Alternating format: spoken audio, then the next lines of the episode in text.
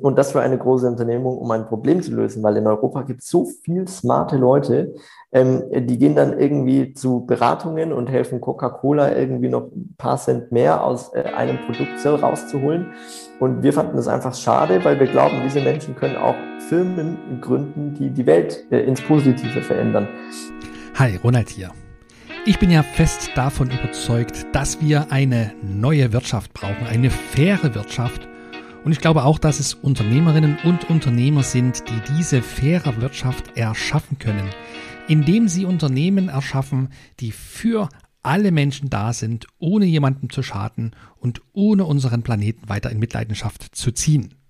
Du brauchst dazu eine gewisse Gestaltungsfreude und bestenfalls die Fähigkeit für grenzenloses Denken, also mentale Grenzen sprengen zu können. Wie das gehen kann, das erfahren wir heute von einem jungen Mann, der genau das getan hat, und zwar nicht nur einmal, sondern schon mehrmals. Heute geht es unter anderem darum, wie ein junges Mathe-Talent schon mit Mitte 20 zum Impact Maker wurde, welche Rolle das Elternhaus für die Entwicklung eines gesunden Unternehmergeistes haben kann und ob die Herkunft aus einem 400-Seelendorf ein Hindernis für ein globales Mindset sein muss. Also bleib dran, dich erwarten heute unzählige spannende Stories, Einsichten und Erkenntnisse eines echten Impact Makers.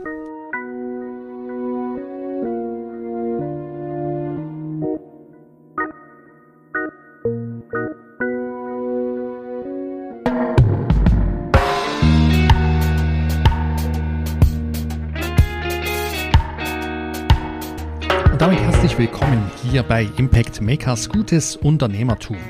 Ich freue mich riesig, dass du heute wieder mit dabei bist und ich freue mich genauso riesig auf meinen heutigen Gast. Ich habe im Interview Daniel Dippold. Daniel ist Baujahr 1995 und ist in einem winzigen Dorf bei Bamberg aufgewachsen.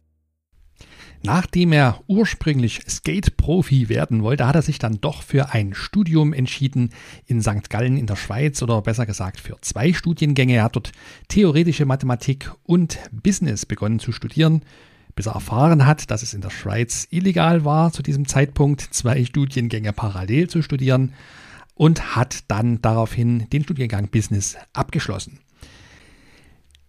Schon nach dem ersten Semester seines Studiums hat er mit Partnern zusammen eine Technologie entwickelt, wie mit Hilfe von künstlicher Intelligenz der emotionale Quotient eines Menschen anhand seines Sprachbildes identifiziert werden kann. Daraus ist eine Anwendung entstanden, die andere Unternehmen interessiert hatten und so kam es dazu, dass er schon nach kurzer Zeit sein erstes Business erfolgreich verkaufen konnte. Zu diesem Zeitpunkt war Daniel gerade einmal 21 Jahre jung. Und nach seinem erfolgreichen Exit hat er nicht etwa die Hände in den Schoß gelegt, sondern er ist erneut ins Ausland gegangen, um darüber nachzudenken, wie er die nächsten Jahre gestalten kann. Danach hat er sich für einen weiteren Studiengang in Cambridge entschieden, hat dort an einem Pilotprogramm einen Master in Entrepreneurship absolviert und parallel dazu zwei weitere Unternehmungen aufgebaut was sich dahinter alles verbirgt, worum es in seinen Unternehmungen und in der Sigma Square Society geht und wie er das alles unter einen Hut bekommt, darüber spreche ich jetzt mit Daniel Dippold. Ein kleiner Hinweis noch an dieser Stelle. Das Interview haben wir über Zoom durchgeführt und deswegen kann die sprachliche Qualität ein ganz kleines bisschen abweichen von der, die du sonst vielleicht hier im Podcast gewohnt bist. Aber dafür sind die Inhalte umso spannender. Und alle Infos zu Daniel, zu seinen Projekten und Firmen verlinke ich dir selbstverständlich wie immer hier in den Show Notes, sodass du auch ganz in Ruhe nach dem Anhören in deiner Podcast-App die Show Notes aufrufen kannst und alle wichtigen Links für dich findest. Und wenn du Lust bekommen hast, noch mehr Gutes für deine Kundinnen und Kunden und für unsere Welt zu tun mit deinem Business, das hektische Alltagsgeschäft dich aber nicht dazu kommen lässt, einmal ein paar strategische Überlegungen anzustellen und den aktuellen Engpass im Business zu identifizieren und zu beseitigen, dann lade ich dich recht herzlich ein, dich darüber mit mir einmal auszutauschen. Das können wir in Form eines Erkundungsgesprächs per Zoom tun. Das Ganze für dich kostenlos. Sichert dir dazu einfach einen Termin auf meiner Website unter www.impactmakers.de-erkundung. Und jetzt viel Spaß bei meinem Gespräch mit Daniel Dippold. Ja, Daniel, schön, dass du da bist. Vielen Dank dafür, dass du dir Zeit nimmst, hier im Impact Makers Podcast dabei zu sein. Du hast ja schon jede Menge Erfahrung in sehr jungen Jahren gemacht, doch bevor ich da im Detail mit dir drauf eingehen möchte, eine Frage vorab. Welches Buch liest du gerade? Welches Buch lese ich gerade? Ähm, ist so ein Klassiker, äh, den glaube ich viele Entrepreneurs lesen, The Five Dysfunctions of a Team, lese ich gerade. Ähm, da geht es vor allem darum, was halt die ähm, Schlüsselelemente sind, die ein Team zusammenhalten und auch die, die größten Fehler. Ähm, und äh, ist hochspannend, äh, gefällt mir, ist jetzt nichts Weltbewegendes Neues, aber sehr, sehr wichtig, nochmal im Bewusstsein zu haben. Du wirst in diesem Jahr 26, hast bis dahin schon jede Menge bewegt. Du bist Präsident der Sigma Square Society Europe. Du hast mehrere Firmen schon gegründet. Verrat mir doch bitte mal, wie du mit Unternehmertum überhaupt in Berührung gekommen bist. Puh, ja, ich muss sagen, ähm, Einerseits hatte ich sehr, sehr viele Anknüpfungspunkte, würde ich sagen. Ich würde meine Mutter als sehr unternehmerisch bezeichnen. Äh, inzwischen ist sie auch Autorin und somit selbstständig und Unternehmerin. Das war sie damals, als ich zur Schule gegangen bin, noch nicht. Das hat dann äh, eben, wie gesagt, so in den letzten Jahren, in denen ich noch im Haus war, angefangen. Aber ähm, ich finde, Unternehmertum äh, ist primär eine Sache, die passiert im Kopf. Und das hatte sie natürlich von ganz jungen Jahren in sich und hat sie mir auch immer so weitergegeben. Ich habe irgendwie mit äh, zehn Jahren, glaube ich, das muss ungefähr die vierte Klasse gewesen sein, habe ich so meinen ersten Pokémon-Kartenhandel aufgemacht und versucht, damit Geld zu verdienen. Ähm, also es gab schon immer irgendwie Möglichkeiten, wie ich ähm, versucht habe, unternehmerisch zu agieren und zu handeln. Ähm, ob das jetzt irgendwie eine finanzielle Komponente hatte oder nicht, äh, war mir auch äh, primär egal. Und äh, da kam ich natürlich oft in Berührung. Ich hatte natürlich auch äh, einen Vater, der sehr unternehmerisch ist, äh, wodurch ich aber auch sehr, sehr stark den Druck gespürt habe, der mit sowas äh, verbunden werden kann. Und äh, das war für mich ursprünglich eigentlich der Punkt, dass ich sage, ich mache das erstmal nicht. Ähm, ich äh, habe gedacht, dass ich vielleicht Philosophie studieren äh, gehen werde, vielleicht auch Physik ähm, oder, oder Mathe aber auf jeden Fall nicht, ähm, nicht Business, wie es dann ja letztendlich auch passiert ist. Ähm, das ist dann später passiert. Die Entscheidung habe ich dann in einem Auslandsjahr getroffen nach der Schule. Ähm, aber ich dachte ursprünglich, dass ich eigentlich gar nicht in das äh, in, in das Unternehmertum so früh reingehen möchte. Aber dann passiert es natürlich äh, manchmal, dass man einfach Opportunitäten vor sich sieht und die möchte man dann wahrnehmen und äh, dann passiert es halt einfach ganz natürlich. Also ich, ich war nie eine Person, die gesagt hat, jetzt muss ich gründen, ich weiß noch nicht was, aber ich werde jetzt was gründen, sondern es muss sich eigentlich anbieten. Ähm, es muss irgendwie ein Problem existieren, äh, das gelöst werden muss. Und manchmal ist dann dieses Problem sogar skalierbar und dann kann man da was ganz Unternehmerisches äh, draus machen und eben eine Firma gründen. Und das war dann damals in der Schweiz der erste Punkt, wo ich dann, ich würde sagen, offiziell ähm, ins Unternehmertum gekommen bin, weil ich dann gesagt habe, okay, das ist das erste Mal, dass ich mir jetzt Gedanken mache über ein Business Model und äh, über Skalierungsthemen und äh, wo ich dann auch wirklich ein Produkt bauen möchte. Du bist also, um das nochmal für unsere Hörer zusammenzufassen, du hast dann ein Studium aufgenommen in der Schweiz oder um genau zu sein, eben zwei Studiengänge, theoretische mhm. Mathematik und äh, Business als Studiengang. Dann bist du mit einer Technologie in Berührung gekommen und hast dort Möglichkeiten erkannt. Ist das richtig? Ja. Erzähl uns doch bitte kurz, was die Lösung war, die du gemeinsam mit deinen Gründungspartnern dort entwickelt hattest. Ja, also was wir gemacht haben, ist, wir haben uns konversationale Daten angeschaut und ähm, äh, da eben die, die Soundwellen. Ja. Das heißt, Sprachaufnahmen, ist das richtig? Richtig, genau. Also wenn ich jetzt auf mein Handy äh, quatschen würde und äh, da so eine Sprachnotiz mache, dann habe ich ja so eine, so eine Soundwave, ja, und äh, mhm. da kann ich verschiedene Sachen rauslesen, den Pitch zum Beispiel. Und äh, aus diesen Sachen äh, kann man dann ähm, Muster erkennen. Und das ist natürlich ähm, das, das Grundprinzip von Machine Learning, dass man eben in Daten Muster erkennt. Muster, die vielleicht so versteckt sind, dass sie ein menschliches Auge überhaupt nicht detektieren könnte. Und das haben wir gemacht und wir haben dann quasi aus diesen äh, Soundwellen äh, Proxys für emotionale Intelligenz äh, rausgelesen. Warum sage ich Proxys? Weil man emotionale Intelligenz nicht wirklich definieren kann. Also es gibt Ansätze von Daniel Goleman zum Beispiel, aber auch da gibt es äh, keinen klaren ähm, Weg zu sagen, das ist jetzt eine objektive Art und Weise, emotionale Intelligenz festzuhalten. Aber man kann sich eben viele Sachen anschauen, wie den Persönlichkeitstyp einer, äh, einer Person. Ähm, ist das eher eine extrovertierte Person? Ist diese Person introvertiert? Ähm, man kann sich anschauen, wie charismatisch ist diese Person und kann so eine Charisma-Skala ähm, etablieren. Man kann sich anschauen, ähm, wie ähm, äh, diese Person kommuniziert, ob die eher aggressiv in, ihren, äh, äh, in ihrem Ton ist oder ob die eher, ich, ich würde jetzt mal sagen, locker und, äh, und äh, sympathisch wirkt. Und das kann man alles aus einer Soundwelle rauslesen, aus äh, sogar sehr, sehr wenig ähm, Daten an Soundwellen. Also es ist nicht das so, dass ist man ja da... sehr spannend. Mit, mit was für einer Genauigkeit kann man dann zuverlässige Aussagen treffen über das Wesen einer Person, wenn man vielleicht so, weiß nicht, eine halbe Minute Sprachdatei hat? Also ich würde mal so sagen, ähm, mit einer halben Sekunde Sprachnotiz kann man sich zu 80 Prozent sicher sein, ob die Person extrovertiert oder introvertiert ist. Ihr habt aus dieser Technologie, ihr habt die in eine Software gegossen und habt einen Interessenten gefunden, der sich für die Technologie interessiert hat und gesagt hat, das brauche ich, das hätte ich gern. Genau, haben die Technologie dann abgegeben. Und so ist also sozusagen dein, dein erster unternehmerischer Ausflug erfolgreich geendet.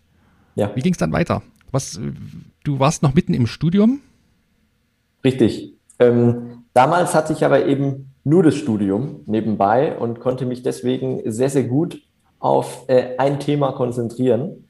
Und äh, genau das habe ich da gemacht. Ähm, danach äh, ging es erstmal in die Divergenz, äh, würde ich sagen. Also ich habe ich hab mehrere Sachen gleichzeitig aufgenommen und bin ein bisschen wieder in die Exploration gegangen.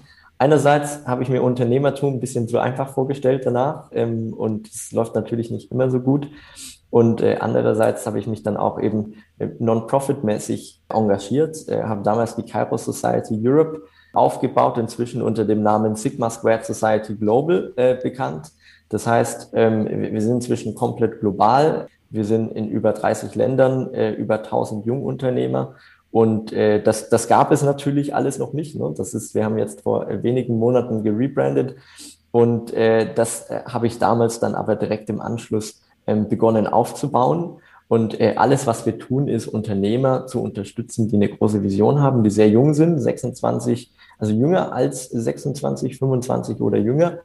Ähm, und wie gesagt, Unsere Unterstützungsmaßnahmen sind vielfältig. Es kostet keinen Mitgliederbeitrag. Wir sind kompletter Non-Profit. Wir sagen einfach, wir möchten diesen Menschen helfen, ihre Vision zu erreichen und so einen Beitrag äh, dazu leisten, eine bessere und äh, tollere Welt zu kreieren, weil wir eben glauben, Unternehmer sind das, äh, die am Ende wirklich was in dieser Welt bewegen. Und wie kam das dazu? Wie bist du auf diese Idee gestoßen, dich dort zu engagieren und dann in Europa sozusagen dieses Netzwerk aufzubauen? Puh, ähm, das, das, das war ein äh, glückliches Zusammenkommen mit den richtigen Personen. Ne? Ähm, es gab äh, äh, Kairos, gibt es auch heute noch. Inzwischen ist es ausschließlich ein Fonds. Und damals ähm, äh, bestand eben die Theorie, äh, zu sagen, wir haben, äh, also was wäre denn, wenn wir die ganzen jungen Gründer, die später die Welt verändern, ähm, jetzt schon zusammenbringen können, ihnen einen Moralkompass mitgeben, ähm, ihnen helfen können, irgendwie jetzt schon an das Netzwerk zu kommen, das sie vielleicht in 20 Jahren hätten. Ähm, der, der Impact wäre doch viel, viel größer. Und äh, das hat mich damals schon total begeistert. Und wie gesagt, ähm, äh, es war, ich war nicht der Einzige, der das aufgebaut hat. Es ging natürlich in den USA, gab es ein Chapter, in Lateinamerika, in Asien und ich habe mich um Europa gekümmert. Und irgendwann ähm, eben äh, Ende letzten Jahres haben wir dann gesagt, okay, das, was wir da in Europa gebaut haben, das funktioniert am besten. Warum nehmen wir jetzt nicht das Headquarter, packen äh, das für die Community nach Deutschland? Das sitzt jetzt auch in Deutschland. Ähm, äh, Sigma Squared Society e.V.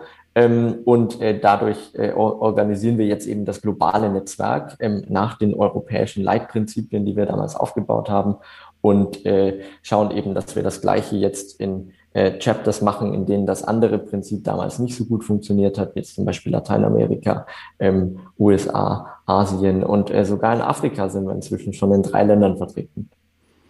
Wofür steht Sigma zum Quadrat, Sigma Squared?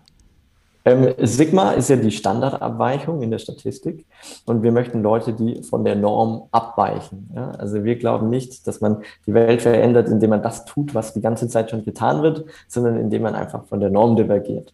Und äh, Society ne, als äh, aus den Leuten, die von der Norm abweichen. Deswegen Sigma.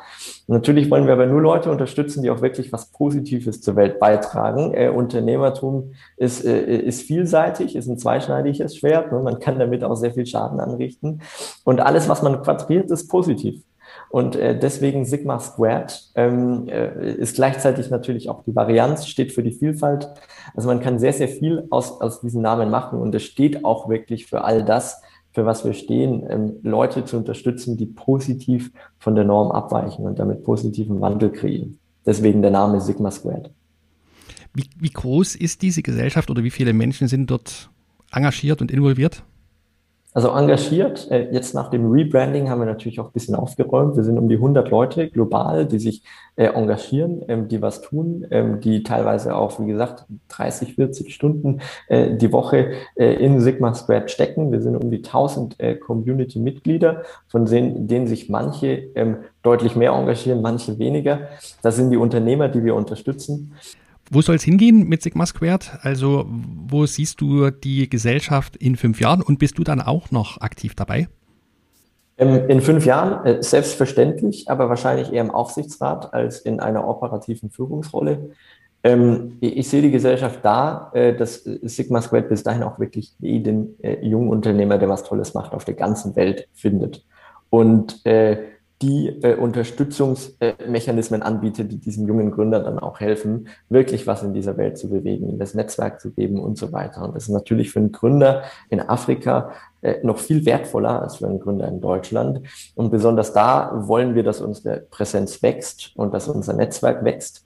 Und äh, das, das sehe ich auch durchaus, äh, äh als durchaus realistisch. Und ich glaube auch, dass wir wirklich in den nächsten zwei Jahren wahrscheinlich schon in 50 Ländern sein werden. Und wenn du mich über die nächsten fünf Jahre fragst, dann sind wir vielleicht schon bei 80, 90 und äh, möchten auch wirklich äh, ein robustes Unterstützungsnetzwerk haben, das nicht äh, irgendwie von äh, ein paar wenigen Personen abhängt, sondern in klare Prozesse gegossen ist, die funktionieren, die auch auch als Non-Profit äh, eine gewisse Art Geschäftsmodell haben, so dass sie nämlich langfristig funktionieren, dass sich Leute auch Fulltime um dieses Thema kümmern können.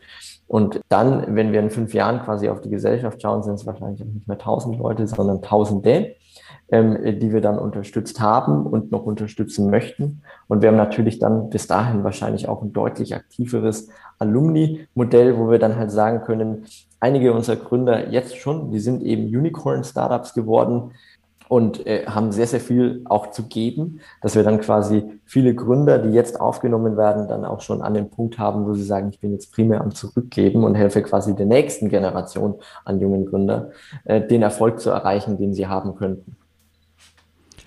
Wie finanziert sich die Gesellschaft denn generell? Ich nehme an, über Spenden. Wer sind da die Geldgeber?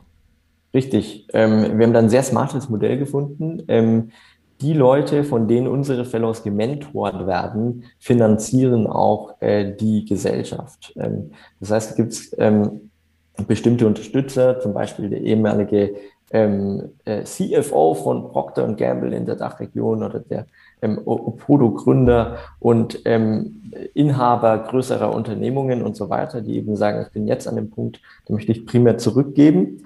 Ähm, die spenden einen gewissen Betrag pro Jahr und zusätzlich bringen wir sie dann natürlich sehr äh, in einen sehr engen Kontakt mit unseren äh, Fellows, also den Gründern, die wir unterstützen. Jetzt äh, hört sich das für mich ja nach einem absoluten Fulltime-Job an, die, deine Arbeit als Präsident dieser Gesellschaft. Ist aber nicht so, denn du bist dem Unternehmertum selbst auch treu geblieben und hast nach deinem Exit aus deinem ersten unternehmerischen Abenteuer geschaut, wie kann es weitergehen. Was ist daraus entstanden? Und was ist daraus entstanden? Es sind ähm, mehrere ähm, Geschichten entstanden und gerade bin ich eben dabei, das auf eine zu fokussieren. Das erste, was passiert ist, ist Unlimitix. Ähm, Unlimitix ist ein, äh, war, war ursprünglich ein, ein Coaching-Business, ist dann in eine Online-Academy, äh, hat sich entwickelt und wir haben dann relativ schnell gemerkt, ähm, dass so eine Online-Academy, die muss schon verdammt gut sein. Ähm, da gibt es nämlich auch YouTube und auf YouTube ist alles gratis. Und das war äh, sozusagen auch mein, äh, mein erstes Versagen unternehmerisch, dann nach der ersten Unternehmung, die ganz gut geklappt hat. Ich hatte äh, damals eben äh, eine Software gebaut, die vor allem B2B eingesetzt werden soll und das B2C, also direkt äh, mit dem Konsumenten selbst, ganz anders funktioniert und es da ganz viele irrationale äh, äh, ja, Gedanken auch eine Rolle spielen, ob der Kunde das dann möchte oder nicht. Und dass vielleicht auch die Farbe äh, teilweise wichtiger ist als die ein oder andere Funktionalität oder Technologie. Ähm, das ist dann halt so in, in einem B2C-Markt. Und ähm, das ähm, äh, haben wir uns dann, haben wir dann auch angenommen und haben gesagt, okay, wir machen einen Pivot. Ähm, wir überlegen uns, ähm, was wir denn wirklich gut können und was die Leute da draußen auch brauchen und haben gemerkt, äh, dass ähm, Im Coaching äh, geht es eigentlich gar nicht äh, um die Wissensvermittlung an sich, weil da, dafür gibt's YouTube, dafür gibt's Coursera, Udemy. Man kann sich ähm, äh, Bücher äh, an, äh, an Content reinziehen und wahrscheinlich die nächsten äh, ein paar hundert Jahre damit beschäftigen, genau das zu lesen, was einen gerade interessiert, äh, mit einer spezifischen Nische. Und es ist dennoch, ähm, ist dennoch hochgradig beschäftigt. Beim Coaching geht es vielmehr darum, dass man auch auf die Emotionen der anderen Person eingehen kann, dass man die Person versteht, dass man die Probleme versteht, dass man Tipps gibt, dass man konsistent schafft, dass man vielleicht auch den Leuten hilft, ein Habit, eine Gewohnheit äh, zu etablieren und so weiter. Und haben dann gesagt, äh, warum nicht äh, ein, eine Art smarter Coach, der die Emotionen des anderen verstehen kann, mit Sentiment Analysis und äh, weiteren Tools, die eben helfen, Emotionen aus Worten rauszulesen oder geschriebenen rauszulesen, äh, kannte ich mich dann auch schon ganz gut aus. Und wir haben eben gesagt, wir bauen jetzt äh, einen Bot, äh, der coachen kann. Und äh, das lief dann deutlich besser, das wurde viel besser von den Kunden angenommen, aber wie du dir vorstellen kannst, solche Sachen kann man nicht alle parallel machen. Das heißt, jetzt sind wir gerade in einem Prozess, ähm, der neue CEO übernimmt gerade äh, nochmal eine kleine Funding-Runde obendrauf, ähm, damit er jetzt erst erstmal Budget hat, die App weiterzuentwickeln und das Ganze voranzutreiben. Und wir bereiten jetzt gerade äh, unsere erste Runde mit den institutionellen Investoren äh, vor. Aber ich bin komplett operativ aus diesem Business raus. Ich bin nicht mehr operativ tätig. Ich bin aber natürlich davon überzeugt, dass es äh, fliegen wird und gut funktionieren wird. Vor allem, weil wir diesmal unsere Hausaufgaben gemacht haben und das Produkt sehr, sehr nah an den Usern entwickelt haben. Ähm, ja. Ja, sehr spannende Geschichte. Wie kann ich mir das vorstellen? Das ist, äh, wie ich mir das vorstelle, eine App, die ich mir aufs Smartphone beispielsweise oder auch auf dem, aufs Notebook runterlade oder nutze. Genau. Und die aktuell, mich dann coacht in einem bestimmten Thema oder ist das, ist das generalistisch? Aktuell ist es äh, ausschließlich Gewichtsverlust, ähm, weil das äh, sehr, sehr wissenschaftlich äh, angehbar ist. Ne? Äh, Produktivität und Ziele erreichen ist ein bisschen schwieriger. Wir haben mit einer Nische begonnen, das ist der Gewichtsverlust. Ähm, wir haben damals äh, vier Online-Seiten live geschalten und einfach geguckt, wo klicken die Leute am meisten drauf. Die Leute haben am meisten bei Gewichtsverlust geklickt und das haben wir dann gebaut.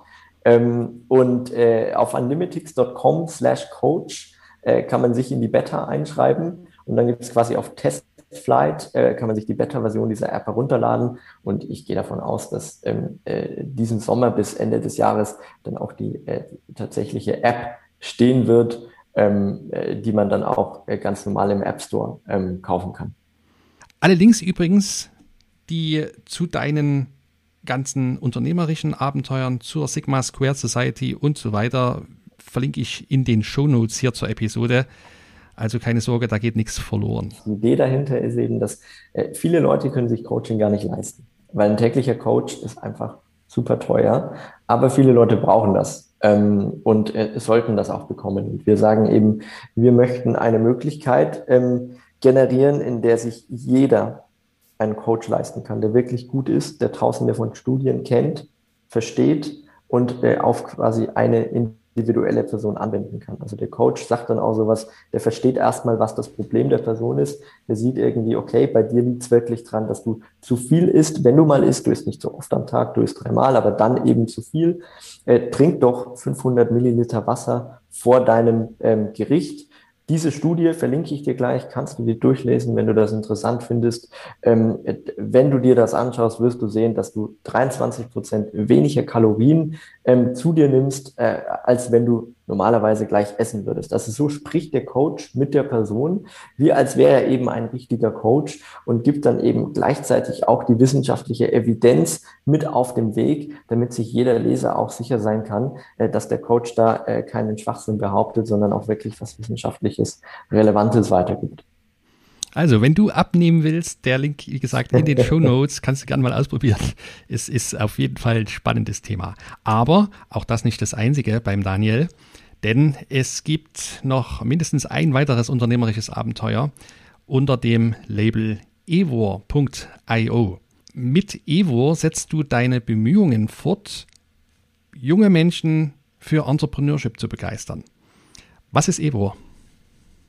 Ebor ist eine Plattform äh, und eine Schule, ähm, die Leuten hilft, äh, unternehmerisch tätig zu werden und auch unternehmerischen Erfolg zu erreichen. Ähm, Ebor setzt noch deutlich früher als die Sigma Squared Society an. Sigma Squared sagt quasi, ich möchte ähm, Leute unterstützen, die schon was Tolles gründen. Mit Ebor wollen wir wirklich ähm, über die nächsten Jahre eine Million Leute dazu bringen, äh, etwas zu gründen ähm, und äh, quasi, dass das auch wirklich von, von, von Relevanz ist. Ja? Und äh, also eine Million Lerner äh, zu begleiten, zu gründen. Und wir haben eben äh, verschiedene Programme. Ähm, wir haben ein sehr selektives Programm, das ist das Fellowship. Da begleiten wir die Leute ähm, über zehn Monate, äh, ein Business zu gründen. Alle Leute, die das bisher gemacht haben, sind auch gerade entweder ähm, profitabel und finanzieren sich selber oder eben haben Investorengelder und können sich dadurch finanzieren. Ähm, das ist ein sehr, sehr enges Programm und wie gesagt, bei jedem, der bisher mitgemacht hat, hat es geklappt.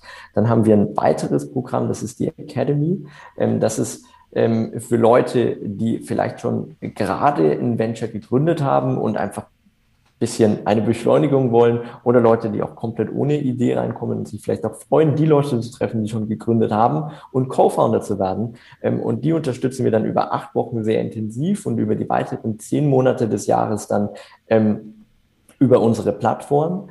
Ähm, und das ist natürlich etwas breiter gefächert, weil wir in der äh, Adressatengruppe, die wir damit ansprechen, etwas weitergehen.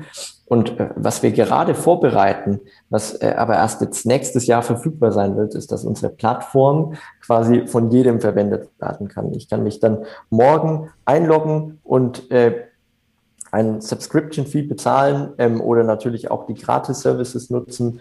Ähm, und äh, das hilft mir dann, äh, Unternehmer zu sein. Und über diese Plattform möchten wir eben dahin kommen, dass wir sagen, wir unterstützen dann äh, innerhalb der nächsten Jahre auch wirklich eine Million Menschen, ähm, das zu tun, weil wir einfach glauben, dass Unternehmerbildung ganz, ganz anders funktioniert, als äh, wie Bildung in den Universitäten praktiziert wird.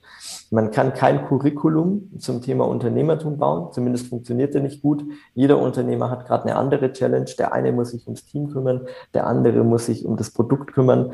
Ähm, man kann nicht sagen, du beginnst mit dem Team, dann lernst du, wie du ein Produkt baust, ähm, bis die Leute ausgelernt sind, sind dann zwei Jahre vergangen und dann haben sie das Wichtigste schon vom Anfang wieder vergessen.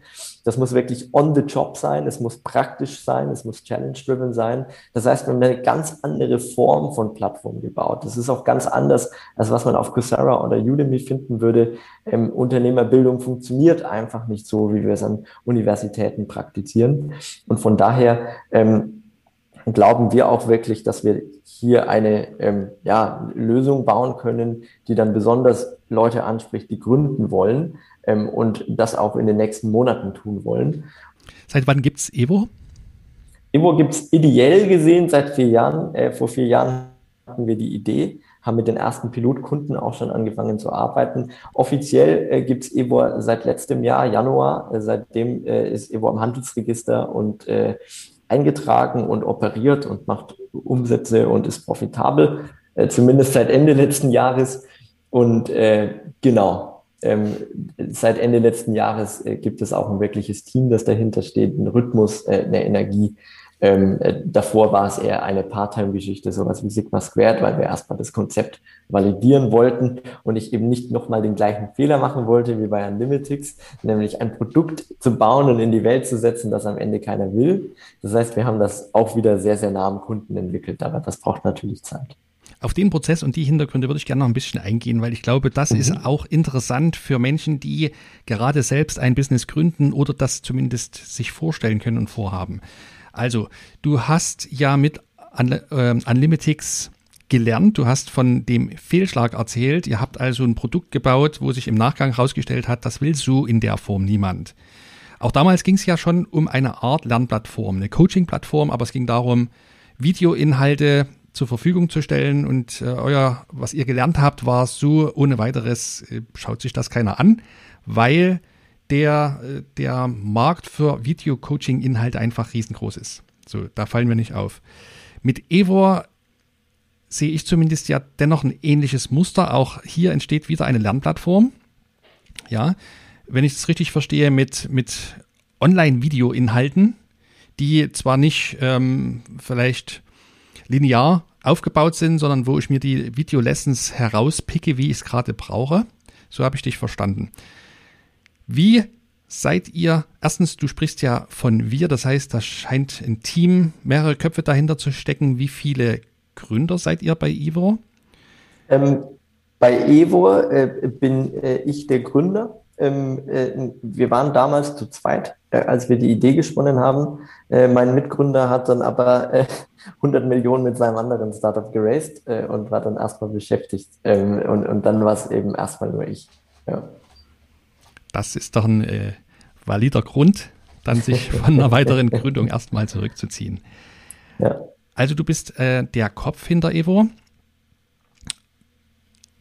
Du hast diese Plattform trotzdem aus, aus dem Nichts gestampft. Wie, wie kann man sich das vorstellen, dass du sagst, pass auf, wir brauchen Inhalte. Eine Plattform lebt auch immer von mindestens zwei Kundensegmenten, die man irgendwie zusammenbringen muss. Also es, es braucht die Inhalte, es braucht ähm, die Konsumenten. Wie ist es dir gelungen? Du hast jetzt, ich habe das so verstanden, etwa zwölf Monate gebraucht bis zum Break-Even. Mhm. Von, von, äh, vom offiziellen Start aus sozusagen. Wie bist du das angegangen? Welche Marketingstrategie steckt dahinter? Wie hat das alles funktioniert? Ja, ähm, sehr gute Frage. Ich beginne mal mit dem Produkt, weil ähm, die Produktentwicklung ist bei sowas natürlich das Allerwichtigste. Das muss gut sein, die Leute müssen das wollen. Und äh, das haben wir ganz anders gemacht als bei Unlimitix. Bei Unlimitix haben wir gesagt, wir glauben, die Leute wollen das, ähm, weil das eben im Coaching funktioniert hat. Und unsere Hypothese war, wir müssen jetzt einfach nur unsere Coaching-Inhalte hernehmen und äh, die in Videos packen und dann schauen sich die Leute das an. Das ist natürlich ein ganz anderes Format, keine Interaktion, das haben wir alles nicht validiert, nicht getestet. Bei Evo war es ganz anders. Wir haben gesagt, wir bauen jetzt erstmal, also wir glauben, dass es risikoloses Gründen in ähm, Europa gibt. Ähm, auch das glauben wir nicht mehr. Ähm, das war eben damals unsere Hypothese. Wir haben gesagt, wir bauen jetzt ein Modell und damals hat Evo Folgendes getan. Wir zahlen Leuten ein Gehalt, 60.000 Schweizer Franken waren das, ähm, damit sie gründen, ihr Business selber besitzen, die Equity selber haben ähm, und das für eine große Unternehmung, um ein Problem zu lösen, weil in Europa gibt es so viel smarte Leute, ähm, die gehen dann irgendwie zu Beratungen und helfen Coca-Cola irgendwie noch ein paar Cent mehr aus äh, einem Produkt rauszuholen. Und wir fanden das einfach schade, weil wir glauben, diese Menschen können auch Firmen gründen, die die Welt äh, ins Positive verändern. Und äh, davon gibt es in Europa unglaublich viele smarte Personen, aber unser Mindset in Europa ist ein bisschen risikoaverser. Ne? Wir haben jetzt ungefähr 25 Unicorn-Startups in Europa ähm, und äh, in den USA sind wir, glaube ich, bei 160 ähm, also das ist alles Stand 2020 gerade. Ähm, und in China sind wir jetzt auch bei 160. Ja, die waren noch bei 60 vor äh, drei Jahren. Ja, und äh, Europa skaliert äh, eben sehr, sehr langsam. Wir haben gesagt, was, was ist da los? Wie können wir das ändern? Und äh, dann haben wir eben dieses erste Programm gebaut, haben aber gesagt, wir machen ein absolutes Skelett. Wir machen das mit einer Person, wir testen das durch.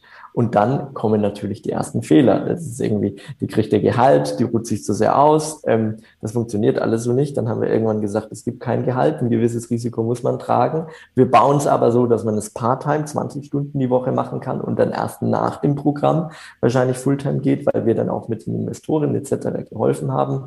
Dann haben wir natürlich gesagt, irgendwann, wir bauen auch gar keine Plattform, wir machen das alles so, wir unterstützen die Leute. Irgendwann haben die Leute uns natürlich so viel gefragt, dass wir gesagt haben, okay, wir bauen eine Plattform. Und äh, das war dann schon das neue Team, wenn ich jetzt von wir spreche. Ähm, da habe ich dann mit zwei weiteren Leuten dran gebaut und dann haben wir einfach gesagt, okay, all das, was wir jetzt eigentlich für die Leute tun, ähm, packen wir in die Plattform rein und gucken dann, wie die Leute darauf reagieren. Das heißt, irgendwann haben wir dann gesagt, so, hey, super Frage, wir können Call machen, aber wir haben hier jetzt quasi diese Internetseite, die damals wirklich hässlich und äh, rudimentär war lest ihr das doch da mal durch und komm dann noch mit weiteren Fragen auf uns zu. Und dann haben wir quasi immer mehr von der Unterstützung, die wir am, Ande, äh, am Anfang händisch angeboten haben, auf diese Plattform gezogen. Und inzwischen ist es eben nicht nur Bildung, es sind auch ganz viele Ressourcen. Man kann sich, was ich alles Leuten am Anfang für Verträge geschickt habe. Das ist ein Praktikantenvertrag, das ist ein Werkstudentenvertrag, das ist ein Einstellungsvertrag. Dafür verlangt ein Anwalt ja alles Geld, dass der auf den Knopf drückt und vielleicht noch den Namen reinschreibt. Ne? Und da sagen wir halt, äh, das machen wir alles gratis. Das kann man bei uns auf Knopfdruck gratis runterziehen. Oder dann, hey, hey Daniel, kannst du mich mit einem Webdeveloper verbinden? Da haben wir inzwischen einen eigenen Internal Marketplace, wo wir sagen, da sind nur Webdeveloper drauf, von denen wir unglaublich viel halten, mit denen entweder wir oder ähm, äh, Kunden oder Nutzer intensiv über Jahre zusammengearbeitet haben, die kommen darauf und dann kann man quasi direkt über unsere Plattform den Webdeveloper buchen und natürlich auch noch auf eine Marge, die wir zu 100 Prozent an den Kunden weitertragen, also uns da überhaupt nichts rausnehmen. Und äh, das sind halt alle Sachen, die sind am Anfang händisch geschehen und dadurch, dass sie auch geschehen sind und die Leute das von uns wollten, wissen wir, das brauchen die Kunden, das brauchen die Nutzer und wir haben sie dann quasi nur noch in die Plattform überführt. Und äh, das ist für mich äh, deutlich besseres Produktmanagement äh, und Development, als wir das damals bei Unlimitix gemacht haben, weil man sich eben sicher sein kann, dass man etwas baut, dass der, auch, dass der Kunde auch wirklich haben möchte. Und das mache ich inzwischen eigentlich nur noch, wenn ich äh, was Neues baue, neues Feature baue, dann versuche ich erstmal ein Skelett dafür zu legen und das irgendwem anzudrehen. Und wenn dafür niemand Geld ausgeben will, dann wird es auch nicht gebaut, weil ähm, das die Leute dann eben doch nicht so sehr wollen, wie man das am Anfang denkt. Und äh, das vielleicht zum Produkt. Ähm, das hat gut funktioniert. Ähm, äh, und dadurch haben wir jetzt auch ein Produkt, das die Leute wirklich wollen. Dann hast du noch nach Marketing gefragt. Wie bringt man das an die Leute? Wir haben natürlich also Frage, ich, wenn ich doch kurz einhaken darf, entschuldige, dass ja. ich dich unterbreche. Äh, mich interessiert in so einem Moment immer die Frage, wo kommen die allerersten zehn Kunden her? Hm. Die allerersten, bei uns waren es drei Kunden. Mhm. Ähm, die haben wir äh, uns teilweise empfehlen lassen. Also wir hatten für das erste Programm, glaube ich, hatten wir 50 Bewerber. Ähm, halt mich nicht an der Zahl fest, ähm, aber irgendwas in dem Dreh. Und äh, da, da haben wir dann halt einfach eine Webseite gebaut, haben gesagt, das machen wir und haben die dann in ungefähr 100 WhatsApp-Gruppen, Slack-Channels und so weiter gepostet und haben gesagt, bewerbt euch doch, wenn ihr das interessant findet. Und da haben sich dann auch einige Leute drauf beworben. Zu dem Zeitpunkt gab es auch keine Plattform, kein gar nichts. Es gab einfach nur dieses Programm. Und von diesen Leuten haben wir dann eben die drei ausgewählt, die für uns am besten gepasst haben. Und für das nächste Programm waren die drei dann natürlich schon so begeistert, dass sie uns geholfen haben, ähm, die nächsten Kunden zu gewinnen und dass sehr, sehr viel organisch auch passiert ist. Zudem konnten wir dann über deren Erfolge sprechen, konnten das auf unsere Website packen und konnten sagen, das passiert mit den Leuten, ähm, die bei uns mitgemacht haben. Und dann ähm, haben wir natürlich auch viele Partnerschaften knüpfen können. Wir arbeiten mit Universitäten zusammen. Ähm, da kommen sehr viele Lerner her auch für eine Universität ist es natürlich sehr, sehr interessant zu sagen, ich möchte mehr erfolgreiche Gründer in meinen Alumni-Riegen haben, aber die, zumindest die guten Universitäten da draußen, wir arbeiten mit Cambridge, mit Imperial College, mit äh, der ETH und so weiter zusammen, die, die erkennen dann natürlich auch, dass es ähm, auch neben dem akademischen Unternehmertum äh, sehr, sehr viel praktische Komponenten gibt, die eine Uni gar nicht so aufgrund der Struktur der Universität abbilden kann, weil Unis einfach mal anders funktionieren, äh, Professoren auch Forschung machen müssen. Es kann auch nicht irgendwas unterrichtet werden, das vielleicht noch keine akademische Evidenz hat. Und das heißt, es ist sehr, sehr smart, äh, mit uns dann zusammenzuarbeiten, auch für Unis zu sagen, wir knüpfen da an, wir helfen euren Studenten jetzt diese äh, Hard Skills, die sie lernen, in erfolgreiches Unternehmertum und Produkte zu übertragen.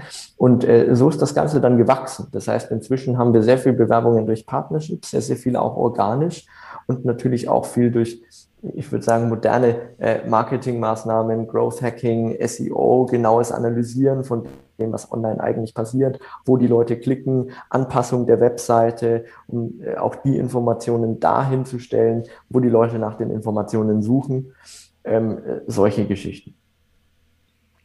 Wo kommen die Inhalte her? Also lehrst du die selbst aus deinen eigenen Erfahrungen? Ähm, teilweise gibt es Content von mir, äh, teilweise wäre es auch ziemlich vermessen, wenn ich den Leuten jetzt was zu Advertising erzähle oder zu ähm, Business Modeling. Bei Business Modeling haben wir einen äh, Professor, der auch selber sehr oft unternehmerisch tätig war von der Universität Cambridge. Ähm, wir haben äh, DAX-Vorstände, die teilweise über Teamführung und Teams-Kurse äh, äh, mitgestaltet haben. Wir haben Unicorn-Gründer, äh, die dann über äh, Skalierung, äh, Venture Capital etc. sprechen.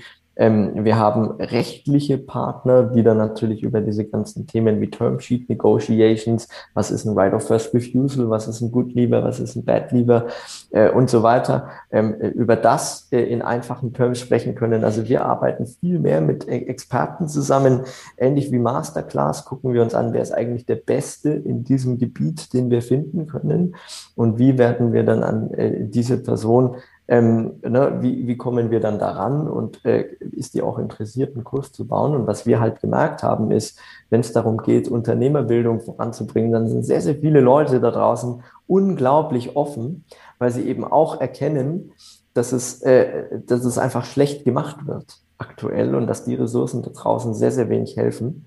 Und äh, dann sind sie sehr, sehr bereit dazu zu unterstützen und teilweise über ja, mehrere Tage hinweg äh, einen Kurs zu bauen, der auch wirklich äh, elaborativ ist.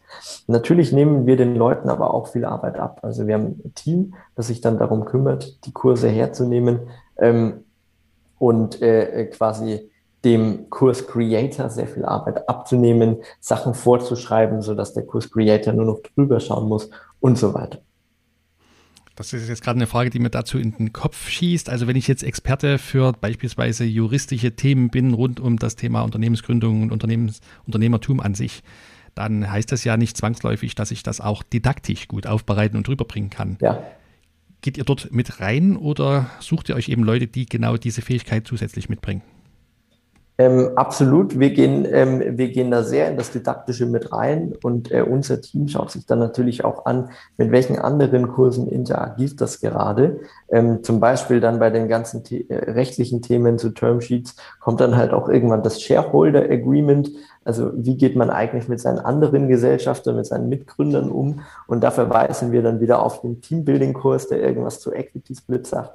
Das heißt, all diese Inhalte, die produziert werden, die werden natürlich auch von uns durchgelesen, geguckt, wie wir die mit anderen Sachen in Verbindung stellen können. Und natürlich haben wir auch sehr viel didaktische Frameworks, ähm, die wir A, am Anfang schon mitbringen, um den äh, Personen eine grobe Struktur zu geben, wie sie ihre Inhalte vermitteln können. B, äh, aber dann natürlich auch am Ende des Kurses nochmal anbringen und uns gucken, wie können wir denn jetzt die Themen umstellen und reorganisieren, sodass der Kurs auch wirklich in unser Konzept passt und mit den anderen Kursen zusammenpasst. Du hattest ja gesagt, das Motto oder das Thema hinter Evo ist risikoloses Gründen. Zumindest war das mal der Impuls. Äh, wofür steht Evo genau? EVO steht äh, ursprünglich für Entrepreneurship Without Risk. Ähm, inzwischen sagen wir äh, Entrepreneurship Without Regret. Ähm, Risiken muss man immer eingehen, aber ähm, die Lernexperience ist natürlich so groß, ähm, dass man es auf keinen Fall bereuen kann, nachdem man so ein Programm äh, mitgemacht hat. Und äh, genau, wir gehen von diesem Gedanken weg zu sagen, die Leute, die müssen auch wirklich überhaupt keine Risiken eingehen. Jeder, der gründen will, äh, muss sich auf einen gewissen Grad dazu einlassen. Ähm, aber wir können das Risiko halt stark reduzieren, weil sehr, sehr viele Fehler, die gemacht wurden, die ich damals gemacht habe, ähm, die hunderte von Unternehmern gemacht haben, die wir inzwischen interviewt haben, um herauszufinden, welche Ressourcen brauchen wir auf unsere Plattform, welche brauchen wir nicht. Die äh, macht man dann halt zu einem großen Teil nicht mehr, weil man die alle direkt über die Plattform mitgegeben bekommt. Also für mich ist das ein super ambitioniertes Projekt, die Evo.io. Ähm, Link, wie gesagt, in den Show Notes. Stichwort risikoloses Gründen. Da ist ja wirklich eine Menge damit verbunden. Ihr macht unglaublich viel Netzwerkarbeit, ihr holt euch die entsprechenden Experten rein, ihr ja, betreibt äh, SEO, die Programmierung der Plattform selbst natürlich auch. Das geht ja nicht alles umsonst. Klar, ja, du und deine mit, ja, äh, dein, dein Team investiert die Zeit. Wie viel Startkapital brauchtet ihr, um dahin zu kommen, wo ihr jetzt steht, größenordnungsmäßig? Also für Evo haben wir überhaupt kein Startkapital gebraucht. Ähm, natürlich in dem Sinne, dass ich von was leben musste. Ich habe mir kein Gehalt ausgezahlt ähm, und äh, hatte natürlich davor äh, zum Glück äh, Erfolge und Tätigkeiten, aufgrund derer das möglich war. Ich glaube, das ist oft ein, ein Problem. Aber auch das, denke ich, hätte man part-time hinbekommen können. Das heißt, ähm, vielleicht hätte ich dann nicht Sigma Square Society machen können, hätte einen Fulltime-Job gemacht.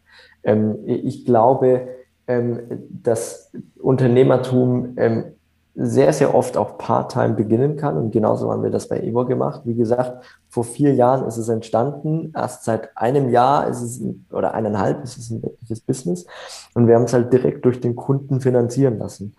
Also wir waren äh, Part-Time, haben gesagt, ähm, wir bauen das erste Konzept. Das erste Konzept haben wir komplett gratis angeboten. Das zweite, ähm, dafür haben wir dann schon Geld verlangt ähm, und haben gesagt, wir machen das mit einem Partner, der uns quasi dabei hilft. Und das war eine große Firma, die quasi sagt, ich habe ein unternehmerisches Problem, das kann ich selber nicht lösen. Ähm, die Unternehmer können sich doch diesem Problem widmen. Und äh, die besitzen ihre Firma selber, die machen das alles für sich, weil darauf haben wir natürlich gepocht. Ähm, ich halte überhaupt nichts von Inkubatormodellen, in dem die Unternehmung 97 Prozent hat. Das führt zu Compliance-Problemen, Motivationsproblemen etc. Und äh, aber die Firma hat natürlich einen total guten Radar dann für Innovationen in diesem Markt und äh, kann sich vielleicht auch später sagen, ja, finde ich super, was da passiert. Vielleicht mache ich dem Unternehmer hier ein Kaufangebot und möchte das dann später integrieren. Und so haben wir dann quasi die ersten Firmen in dieses Modell reingezogen und äh, darüber finanziert sich auch das Fellowship. Die Academy finanziert sich über die Leute selber, die es tun. Ähm, und wie gesagt, die Plattform durch eine Subscription Fee. Wir haben auch sehr viel damit experimentiert, an dritte Partner quasi die Plattform geweitlabelt anzubieten und haben auch damit dann schon Geld verdient, indem wir eben sagen, ähm, ein Partner ähm, bringt die User bringt dann zum Beispiel 100 User und der zahlt pro User pro Monat. Inzwischen sagen wir, möchten wir das komplett öffentlich machen. Wir möchten das nicht mehr mit Drittpartners machen, weil da wirst du schnell zum B2B Software Provider was wir nicht sein wollen. Wir wollen eine zentrale Plattform sein. Das muss man sich dann halt strategisch überlegen. Aber das heißt, wir haben von Beginn an eigentlich gesagt, wir schauen, dass wir Kundengelder akquirieren ähm, und äh, eben nicht diesen klassischen Venture Capital Weg gehen, der oft gegangen wird und bei anderen Ventures vielleicht auch vonnöten ist, indem man eben sagt, ich hole mir jetzt erstmal ein Jahr Kapital, mit diesem Kapital baue ich mein Produkt, dann bringe ich es an die Kunden, dann hole ich mir das nächste Stückchen Kapital, um das aggressiv zu vermarkten, um den Markt zu monopolisieren. Das kann man alles machen. Wir haben Evo ganz anders gebaut. Wir haben Evo gebootstrapped, ähm, haben es an Kundengeldern finanziert und waren deswegen äh, profitabel, ähm, bevor ich einen äh, Cent an Equity abgeben musste. Ähm, und das war natürlich ein Vorteil. Auf der anderen Seite sind wir dadurch natürlich sehr langsam gewachsen hätte ich mir direkt von Anfang Risikokapitalgeber ins Boot geholt, wenn wir vielleicht jetzt schon bei ein paar 10.000, 20.000 Nutzern, die wir jetzt halt nicht haben. Das Wie viel sind es denn aktuell in etwa? Aktuell sind es ein paar hundert Nutzer ähm, auf der Plattform selber ähm, und äh, natürlich durch unsere Programme auch um die äh, 25 ne, äh, Portfolio-Ventures, in denen wir dann auch ähm, investiert sind bis zum Ende des Jahres. Ähm, und äh, natürlich viele mehr, die dann durch die Academy gehen. Ähm, aber das äh, über den Kamm geschert zu sagen, wer ist denn generell auf der Plattform unterwegs, da sind ein paar hundert.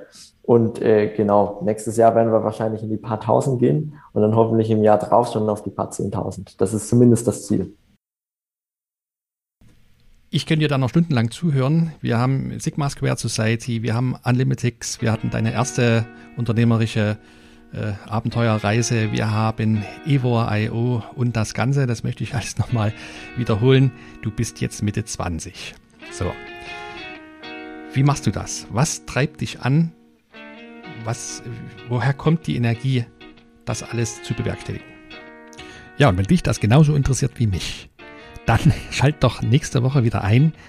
Dann kommt Teil 2 dieses Interviews mit jeder Menge neuer, spannender Einsichten und Erkenntnisse von Daniel Dippold rund um das Thema Mindset, Persönlichkeitsentwicklung, das die Grundlage dafür ist, um Business erfolgreich auf und auszubauen. Ich würde mich freuen, wenn du wieder mit am Start bist. Schön, dass du heute dabei warst. Bleib gesund und neugierig. Dein Ronald.